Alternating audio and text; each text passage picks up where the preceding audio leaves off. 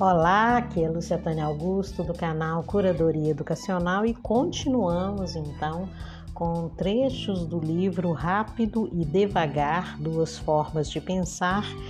É, o autor é Daniel Kahneman, Prêmio Nobel de Economia, é um livro da editora Objetiva, edição de 2012, é, são 608 páginas. Eu lerei agora. É, se você não ouviu é, a leitura das orelhas da capa e da contracapa, vá ao episódio anterior e eu lerei agora um trechinho da introdução. Aos pouquinhos a gente vai entendendo a dinâmica desse livro.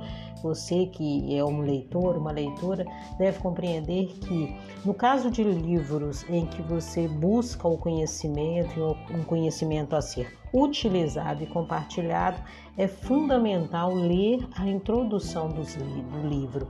Na introdução a gente encontra as informações que estão relacionadas, relacionadas ao propósito do autor, e a, a, o método que ele usou, por que ele construiu aquele livro, por que aquele livro surgiu.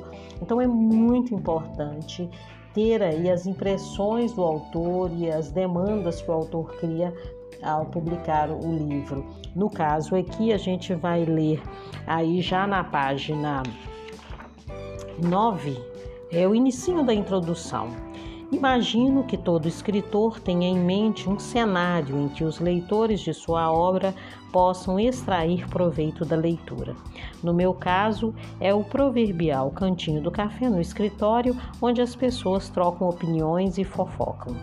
Espero enriquecer o vocabulário que as pessoas usam quando conversam sobre julgamentos e escolhas dos outros, as novas políticas da empresa ou as decisões de investimento de algum colega porque damos ouvidos a fofocas. porque é muito mais fácil, além de ser muito mais prazeroso, identificar e classificar os erros dos outros do que reconhecer nossos próprios erros.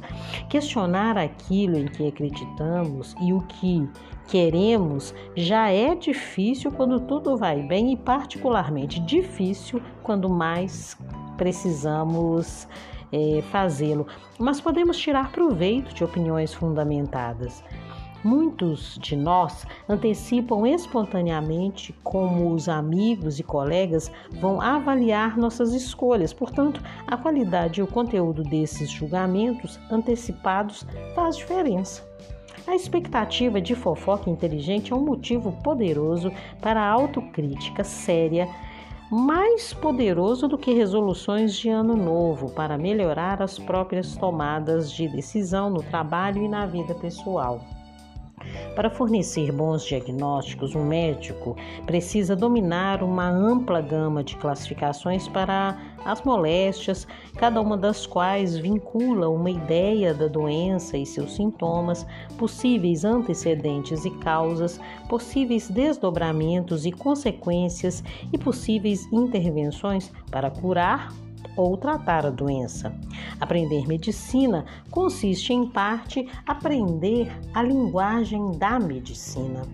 Uma compreensão mais profunda de julgamentos e escolhas exige também um vocabulário mais rico do que o disponível na linguagem do dia a dia. A esperança para a fofoca fundamentada é que há distintos padrões nos erros cometidos pelas pessoas.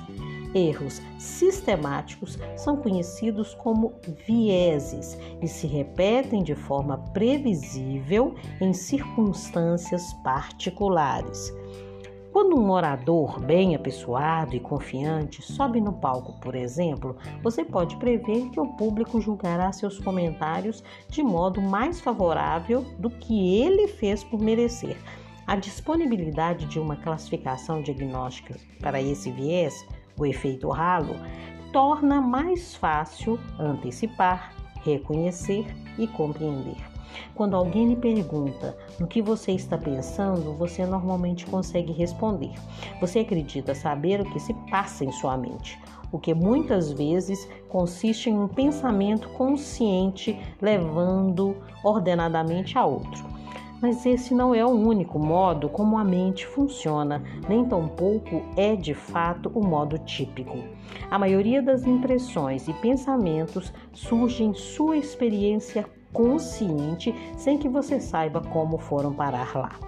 Você não consegue investigar passo a passo como chegou à crença de que há uma luminária na mesa diante de você ou como detectou um tom de irritação na voz de sua esposa ao telefone ou como foi capaz de evitar uma ameaça na pista diante do seu carro antes de perceber conscientemente sua existência. O trabalho mental te gera impressões, intuições e diversas decisões ocorrem silenciosamente em nossa cabeça. Grande parte da discussão neste livro refere-se a vieses de intuição. Entretanto, o foco no erro não denigre a inteligência humana, assim como a atenção com as doenças na literatura não significa rejeitar a boa saúde. A maioria de nós é saudável na maior parte do tempo e a maioria de nossos julgamentos e ações é apropriada na maior parte do tempo. Conforme determinamos o curso de nossas vidas, normalmente nos permitimos nos guiar por impressões e sentimentos, e a confiança que temos em nossas crenças e preferências intuitivas em geral é justificada mas nem sempre. Muitas vezes estamos confiantes mesmo quando estamos errados, e um observador objetivo tem maior probabilidade de detectar nossos erros do que nós mesmos. De modo que isso é o que pretendo para o bate-papo do cafezinho do escritório. Aperfeiçoar a capacidade de identificar e compreender erros de julgamento e escolha nos outros e, afinal, em nós mesmos, propiciando uma linguagem mais rica e mais precisa para discuti-los pelo menos em alguns casos, um diagnóstico acurado pode sugerir uma intervenção para limitar o dano que julgamentos e escolhas ruins muitas vezes ocasionam. Bom, esse é o primeiro trecho da introdução fundamental para que você tenha uma boa leitura do livro Rápido e Devagar. Duas formas de pensar do Daniel Kahneman. A seguir, a segunda parte da introdução. Um abraço.